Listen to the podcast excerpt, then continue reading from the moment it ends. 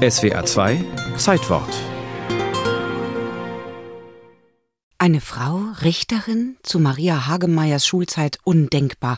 Wir befinden uns am Beginn des 20. Jahrhunderts. Die Frauen kämpfen noch vehement für ein Wahlrecht und man spricht ihnen für viele Berufe die Tauglichkeit ab. Das wurde mir auch immer vorgehalten. Frauen taugen nicht zu richten, die werden vom Gefühl gelenkt, nicht von der Logik. Da sage ich, erstens halte ich das nicht unbedingt für richtig und zweitens bei Ehescheidungen, da ist der eine Teil ja eine Frau. Nicht? Warum sollen das nur Richter, nur Männer darüber urteilen können? Nicht? Es ist Marias Traum und sie hat das Glück, dass ihrer Mutter sehr an Bildung und am Fortkommen ihrer beiden Töchter gelegen ist.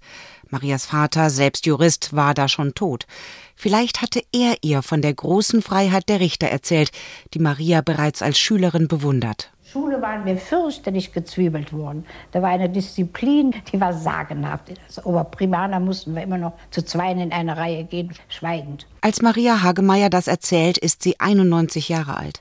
Der Drill der Schulzeit unvergessen, weil er zu einer wichtigen Entscheidung geführt hat. Da habe ich mir gedacht, das hältst du im Leben nicht durch. Und der Richter, der hat niemanden über sich, sondern ist nur seinem Gewissen und dem Gesetz verpflichtet.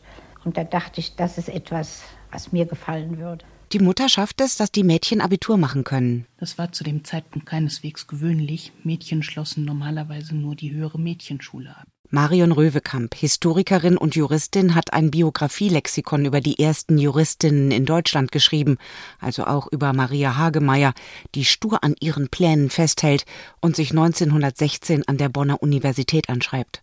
Drei Jahre später beginnt sie mit ihrer Doktorarbeit. Ich habe das langsam kommen sehen. Nicht nachdem die Zulassung überhaupt schon zum Referendarexamen kam, sagte ich mir, einmal muss die Schranke fallen. Und so kam es. 1919 wird in der Weimarer Verfassung verankert, dass Frauen und Männer die gleichen Rechte haben.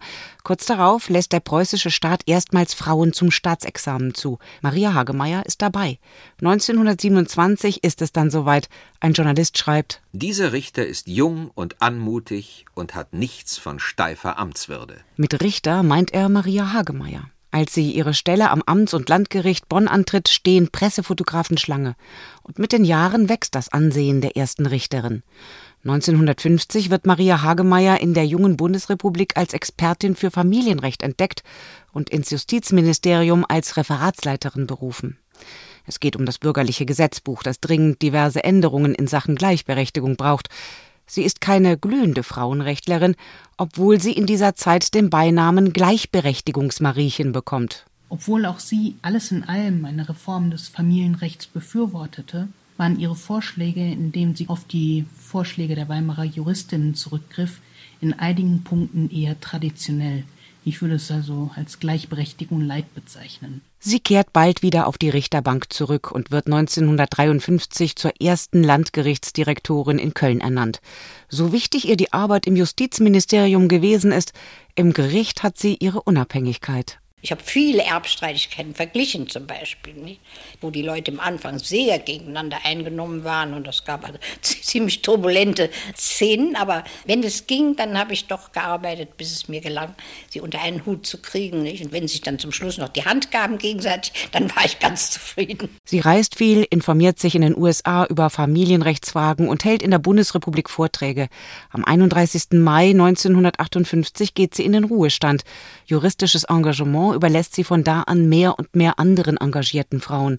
Am 1. Dezember 1991 stirbt Maria Hagemeyer mit 95 Jahren in Bonn.